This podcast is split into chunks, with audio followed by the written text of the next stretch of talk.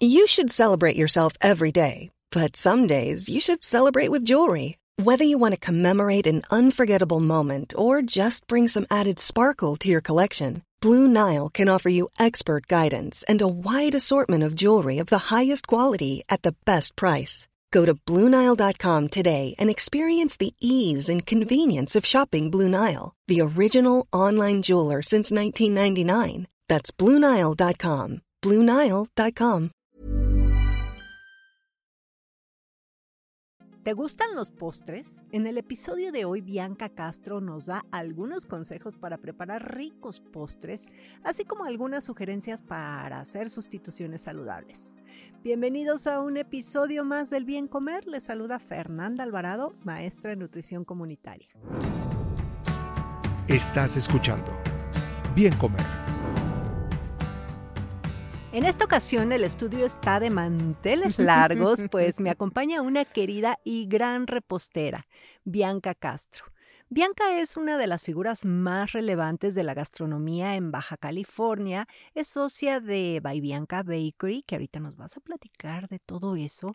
Y bueno, pues la verdad es que yo la admiro muchísimo porque es, tiene un currículum eh, enorme y larguísimo, pero sus creaciones han llegado hasta el Papa Francisco, ahí no más. Cuando, justo cuando participó en la cena de gala de Navidad mexicana del 2018 en el Vaticano. Ahí ahumó eh, en frío unas aceitunas y sirvió brownie con aceite de oliva que conquistó el paladar de muchos comensales también. Eso ahorita me lo va a platicar. Eh, además de que, bueno, Bianca ha estudiado diversos diplomados en instituciones de prestigio, lo que realmente la posicionó como una de las grandes representantes de la, de la repostería fue la enseñanza de la nona, su abuela con quien cocinó por más de 22 años. Bienvenida. Sí, ay, Fer, muchas gracias por la invitación. Aquí ando toda nerviosilla. No, oye, pero qué maravilla. Y, lo estábamos platicando ahorita antes de, de, de, grabar, que yo creo que lo que tú haces, la mejor escuela, es como te lo enseñó tu abuelita. Así es. Digo, yo inicié junto con ella hace, cuando fue en el, en el 2023 años. Eh, ella es era italiana de la primera generación que llegó a Baja California después de la Primera Guerra Mundial y tenían un rancho en la mitad entre Tijuana y, y Mexicali, una pequeña ciudad que se llama Tecate, y ahí tenían sus ranchos de quesos, vinos, comida y todo eso. Y ella empezó desde los 17 años siendo repostera. Entonces, toda su tradición y recetas de familia, pues me las enseñó todo, todo, todo, desde hacer el queso. Qué delicia. Y además, o sea, yo insisto que siempre el mejor cocinero que ahora muchos eh, chefs, ¿no? Se dicen, pero pues se hace en la práctica. Y sobre todo si tú ya traías todas esas enseñanzas de la abuela, que literal de la abuela. Sí, digo, crecí en, en, el rancho de mi bisabuela, que yo también viví con mi, o sea, crecí con mi bisabuela. Mi bisabuela falleció cuando yo tenía 15 años. Y luego mi abuelita, o sea, son muy longevas los italianos. Entonces de repente veías comidas cada domingo para 40, 50 personas, italianos haciendo alguna polenta en barricas, se servía el vino en la casa porque también producían vino. Entonces ver todo esto y recordar los olores y todo lo que podía llegar a aprender desde chiquito fue como literal, si te cambia la perspectiva de, de muchas cosas. Ay, qué delicia, ya se me antojó. y justamente, Bianca, eh, pues a mí yo quería grabar un podcast sobre postres, porque pues es tu mero mole, literal. Sin embargo, aunque quizá eh, en, nos des algunos consejos para hacer sustituciones saludables, pues yo creo que un postre se debe disfrutar tal cual es. Sí, o sea, eso de los postres lights. Eh, creo que, digo, obviamente si haces un pastel no te debes de comer todo el pastel, podrás disfrutar un pedacito eh, gradualmente de alguna rebanada o todo lo que tú quieras, pero yo sí creo, hay gente que me pide pasteles veganos y otras cosas, los puedo hacer, sí, son muchos más caros, sí, me lleva más tiempo poder calibrar las cantidades, pero a mí me gusta un buen pastel, o sea, disfrútalo, aparte todo te puede llevar a algún momento que viviste con tu abuela, con tu tía, en una fiesta, en un cumpleaños. Entonces sí creo que se debe valorar mucho el trabajo. No comerlo diario, obviamente, porque eventualmente pues sí aumentamos de peso, pero sí, sí disfrutarlo, disfruta el, el, chocolate, la rebanada. Tal cual es, con los ingredientes que llevan. Ahora sí, pues entiendo que quizá una persona que vive con diabetes o digo, habrá situaciones, pero un buen postre debe disfrutarse como es. y justamente hablar de postres es hablar de un mundo de opciones, que si con fruta, base de lácteos, fríos, calientes, fritos, ahumados, ¿no? tú, tú también manejas ahumados, horneados y ahora decías que también en, en esta parte del, del la, parrilla. la parrilla. Sí, inicié en el 2016 junto con la Sociedad Mexicana de Parrilleros. Empecé con ellos como juez y de repente gradualmente alguien me comentó para un evento en Cuernavaca que era para 450 personas con maridaje de una marca de vinos espumosos muy importante. Me dice, te lo avientas un postre en caja china en ataúd. Y yo, claro, no sabía ni prender el carbón, o sea, no sabía nada. Y ya de ahí le hablo a un amigo, a, Humberto Villarreal, que es un gran parrillero, hace uno de los mejores cabritos del país. Y le dije, ¿me puedes enseñar? Me dijo, vente a Monterrey. Con madre, güey, vente a Monterrey. y ahí voy a Monterrey y hace un cabrito y empiezo a ver cómo se puede manejar las temperaturas tiempos y temperaturas para todo. Entonces de ahí empiezo a ver como, y si le meto poquito humo, y de ahí ya perdí, me perdí, me enamoré completamente de cómo puedo transformar una pequeña pedazo de piña en un jarabe gradualmente y luego cambio el sabor, se, se pues em, agregarle sabor con diferentes jarabes de lavanda, de mezcal, de azafrán, lo que tú quieras, y ahí pasar a parrilla y poderlo ahumar tantito, tanto como con calor o ahumar sin, sin, sin calor. O bueno, esta aceituna que, que serviste en el postre en el Vaticano, lo que platicaba en un principio el Papa, o sea, ¿cómo haces una aceituna dulce? Fue, fue eh, alguien me pidió en una ocasión un pastel, digo, manejo todo tipo de pasteles, los normales de boda, de evento, de catering normal que todo el mundo eh, disfruta en una piñata, fiesta, en cualquier evento. Alguien me dijo, estás en todos los eventos familiares, hasta en los dolorosos como funeral, ¿no? Y de ahí alguien me encargó un pastel de aceite de oliva y dije, claro, entonces el aceite de oliva combina perfectamente con chocolate, pero ¿y si hago aceitunas? Y lo dije, lo voy a dejar en un jarabe para que le cambie la acidez, se convierta en dulce y lo y si lo ahumo, entonces empecé a hacer todo esto en el Vaticano, que no puedes tener las cocinas adentro, porque si llega a haber un incendio, pues se queman todas las obras de arte. Entonces estábamos afuera ahumando y la gente llegaba, o sea, guardias de seguridad y todo eso y empezaban a llegar y al ratito veía que alguien le llamaba a alguien para decir que había un postre con aceituna y empezaban a llegar más gente a probarlas. Hice un chorro, ahora sí que hice un chorro porque este también lo hice para el aniversario 90 de una eh, importante marca de vinos de Baja California y ahí también llegaban los cocineros, metían la mano y yo las tengo contadas, no se las coman y ya empecé como a jugar porque se incrementó era un postre para 1350 personas. Wow. Oye, Bianca, y hablando justamente de, de postres, ¿qué papel juegan los postres dentro de la gastronomía de una región? Porque creo que en todos lados a donde vayas hay postres, ¿no? Bueno, para mí eh, a lo mejor es muy difícil hacerle entender a la gente que el postre es como un buen libro. Si tienes el primer tiempo, segundo tiempo, tercer tiempo y el final es feo, arruinaste el trabajo de todo el mundo. Entonces, en el postre es como tienes que equilibrar y respetar el trabajo del, cocinero previamente y aparte puedes demostrar y enseñar las técnicas y productos que tienes en cada, bueno, en cada país, en cada estado, en cada ciudad, que todos, o sea, tenemos un producto diferente. Entonces, puedes llegar a jugar mucho con los sabores. Oye, y también, bueno, los postres no es que de repente se pusieron eh, de moda, sino han sido, tienen también una historia larguísima. Larguísima, larguísima, desde el miel con, con, la miel con queso. Digo, es, el postre lo necesitas para limpiar el paladar después de una comida fuerte de muchos sabores. Entonces sí tiene que ser muy, muy, muy equilibrado para mi gusto. Aparte que vengo de esta familia italiana que estuvieron en campos de concentración y luego llegando a México estuvieron en la recesión y todo eso.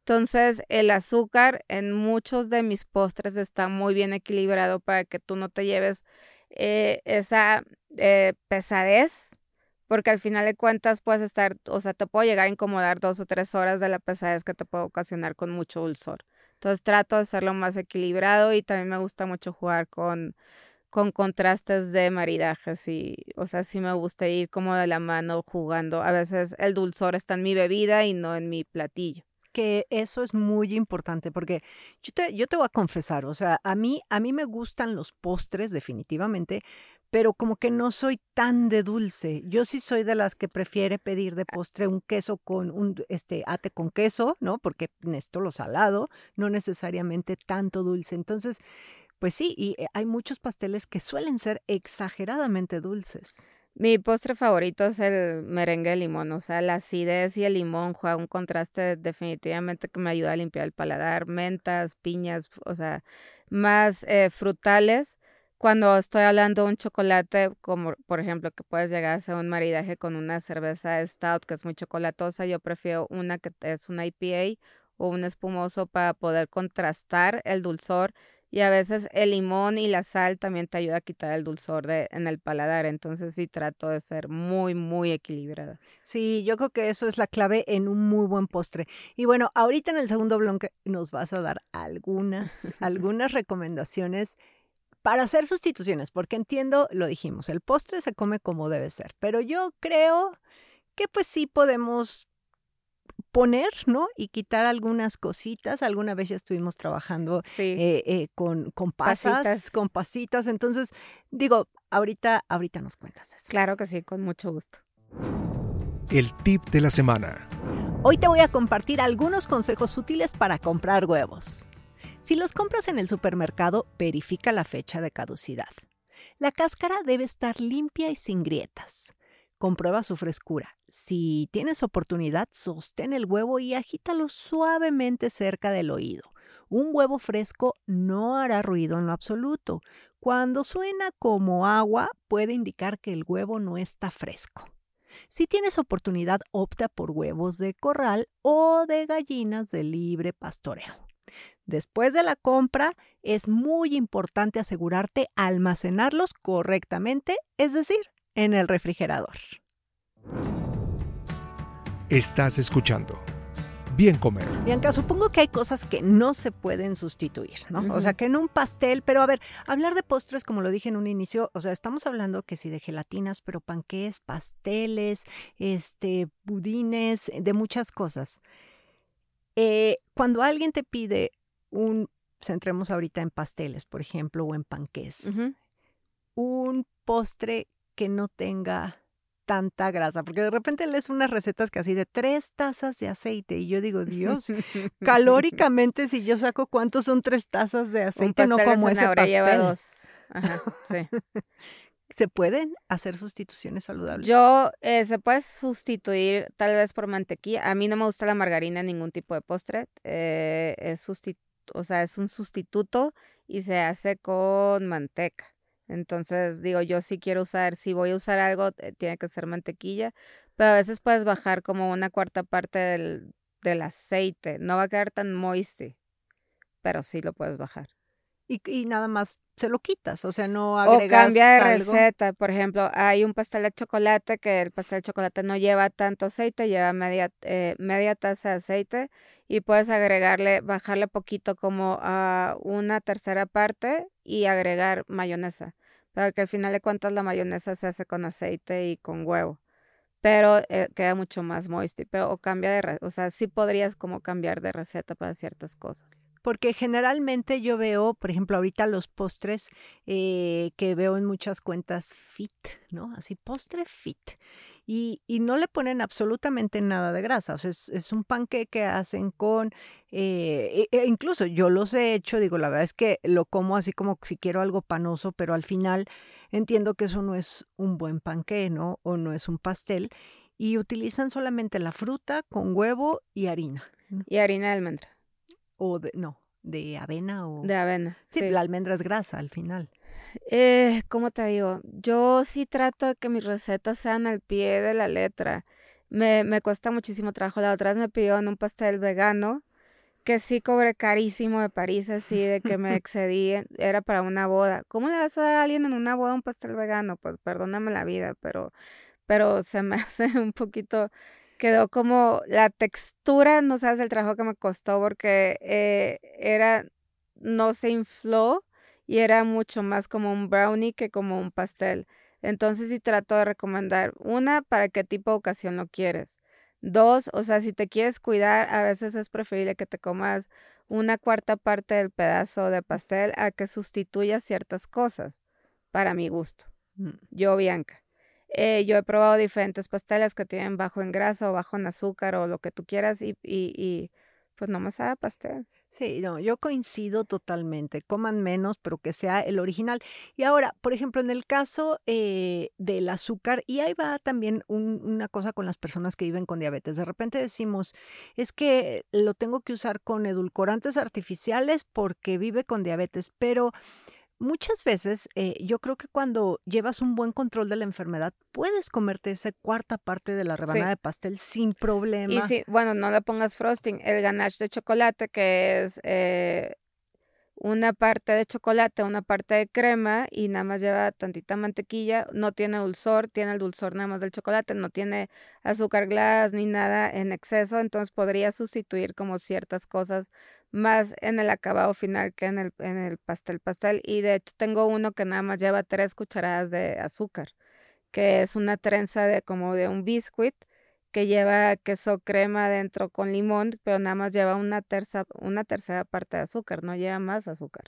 Entonces, para mí es mucho más fácil sustituir un pastel, o sea, no me voy a comer el de zanahoria que tiene dos tazas de aceite con dos tazas de azúcar, pero sí me puedo comer esta trenza, guardarla y una o dos veces a la semana poderme comer un pedacito con una fruta parrillada o, o sea, con canelita, o sea, que le agregas y le, o sea, le agregas muchísimo sabor con la fruta. Sí, claro. Y además aquí viene otra parte. El, el, el sustituir algunas, algunas recetas eh, con poner poquita azúcar y agregar fruta, van a decir, sí, pero como quiera es azúcar, sí, no, porque estás agregando fibra. Sí. Y eso hace que no tengas un pico tan drástico de glucosa. O las pasitas, por ejemplo, cuando hicimos estas recetas de pasitas, eh, la otra es también hice, o sea, la pasita tiene mucho dulzor, entonces le quité unos, unas cantidades de azúcar, pero también la pasa te cambia el sabor de, de, de, de lo que está. Y el color, ¿no? Y el color, entonces empiezo a jugar como con con, pues más bien trato de bajar lo mínimo, lo máximo que puedo el azúcar, pero me va a cambiar la textura y me va a cambiar la forma que se eleva mi pastel. Entonces también yo necesito ese aire y ese, ese volumen en un pastel si lo estoy vendiendo y más si lo estoy estandarizando, pues. Oye, ¿y usas estas, estos endulzantes? Yo en lo personal, Fernanda, no soy fan que si de fruta del monje, que si el azúcar de coco, que, o sea, para mí creo que pueden ser alternativas, pero no deja de ser un gran marketing de moda nada más. Yo siempre les he dicho que el mejor endulzante es el que utilizas con moderación y yo, yo prefiero usar piloncillo, que le dicen panela en otros países, azúcar de caña, azúcar morena, pero no endulzantes, porque le cambia el sabor al postre, los artificiales, me refiero. A mí, a mí, a mí me causa un, o sea, sí me causa un conflicto a mí, Bianca, eh, estas modas del endulzante. Pues aparte, por ejemplo, si uso Splenda, se baja el 50% del, de la cantidad de azúcar que uso en cada, en cada receta, pero el sabor de la Splenda me queda un aftertaste y una acidez en la boca sola con el café. Ahora no te voy a decir la cantidad de Splenda que tengo que usar para un pastel. Digo, si me habla alguien y me dice, me preparas un merengue de limón que nada más lleva una, una tercera, o sea, cuatro cucharadas, lo podría hacer, sustituyo una mitad, pero la acidez y el relleno no va a saber como yo quiero que tenga el sabor. Y, o sea, lo entiendo perfectamente. Lo entiendo que a veces tienes que sustituir, pero te cambia todo. Lo mismo con el stevia. A mí no el me gusta. stevia te deja un sabor metálico horrible. O sea, es como si hubieras chupado el piso, haz de cuenta de que un tubo así, de que... Mm, a mí yo, yo tampoco, yo prefiero azúcar, miel, piloncillo y considerar que es con moderación. Oye, Bianca, a ver, antes de que se nos acabe el tiempo, yo sí quiero que nos des consejos así. Por ejemplo, vamos a centrarnos a lo que más preparamos los mortales que no somos ni reposteros, ni cocineros, ni nada, que son gelatinas y panques. Sí. ¿Qué consejos nos puedes dar para preparar un buen panqué?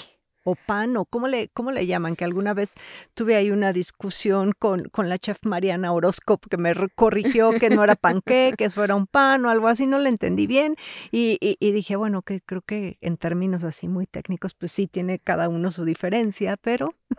Digo, a mí lo más importante de todo es la calidad del producto que estás usando. O sea, si vas a si vas a usar eh, plata, o sea, toda la calidad del producto es importante porque al final de cuentas mucha gente, por ejemplo, con un vino que lo tienes en refrigerador de días y me dicen, échalo la comida, pero si sabe malo y lo estás probando al momento de echarse la comida, obviamente tiene sabor, pues entonces es súper importante para mí tiempos y temperaturas, el horno, el horno es súper importante, por lo general las recetas son para hornos de eh, industriales como el que yo manejo, entonces la tienes que bajar 25 eh, grados si es en Fahrenheit y unos grados si es en centígrados.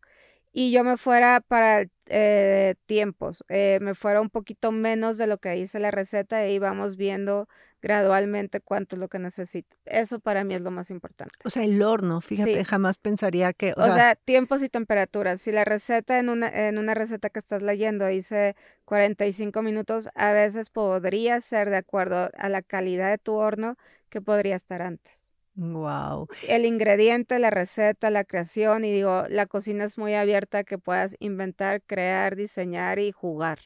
Sí, eso es cierto. De repente digo, echando a perder se aprende y puede sacar cosas increíbles.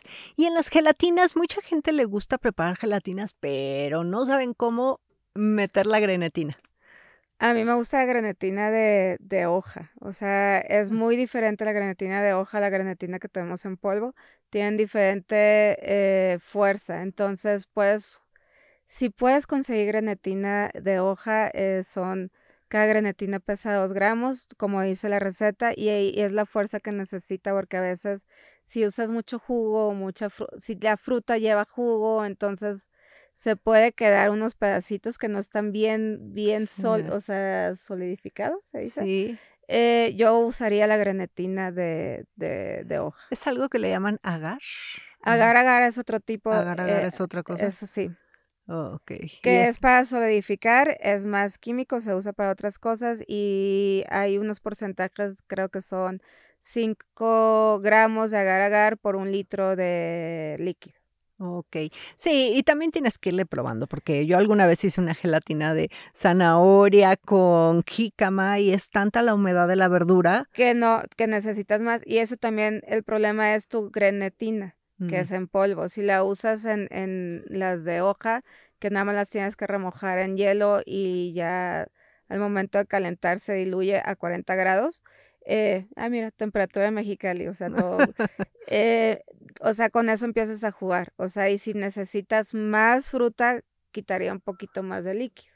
O sea, todos tiempos, temperaturas y suma, o sea, el, la cocina es exacta, entonces... Oye, ¿y dónde consigues esas hojas de grenetina?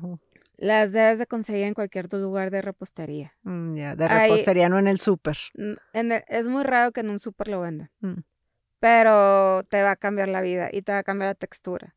También en los mousse. Eh, la textura es más suave y, y más firme. O sea, es firme por afuera y suave por adentro y si fuera la grenetina normal, empieza a salirse el líquido por algún lado de nuestra, o sea, de nuestra preparación.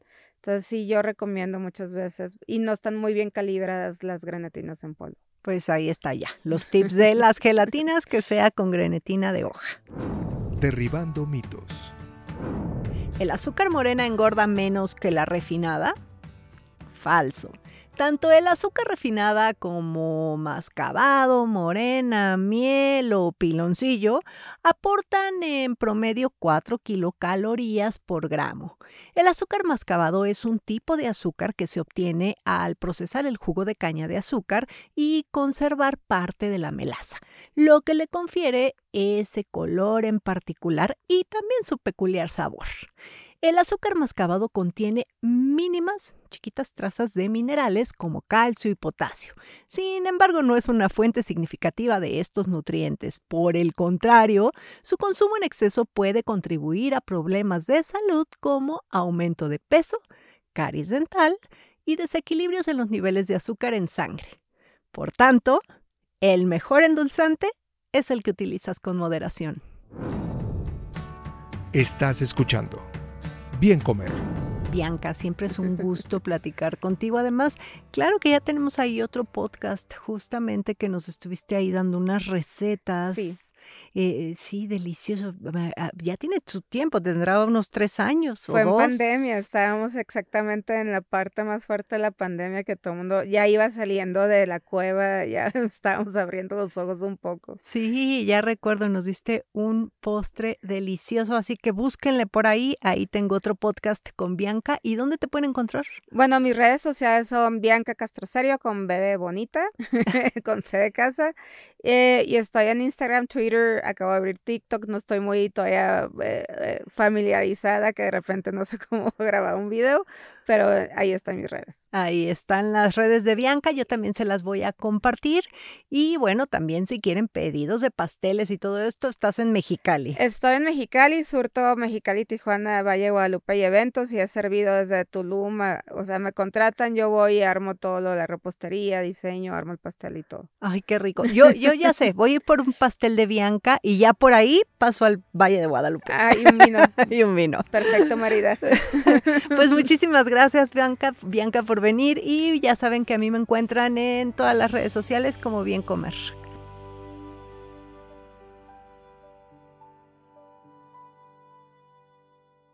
Las opiniones expresadas en este programa no pretenden sustituir en ningún caso la asesoría personalizada de un profesional. Tanto la conductora como Exile Content quedan exentos de responsabilidad por la manera en que se utilice la información aquí proporcionada. Todas las opiniones son a título personal.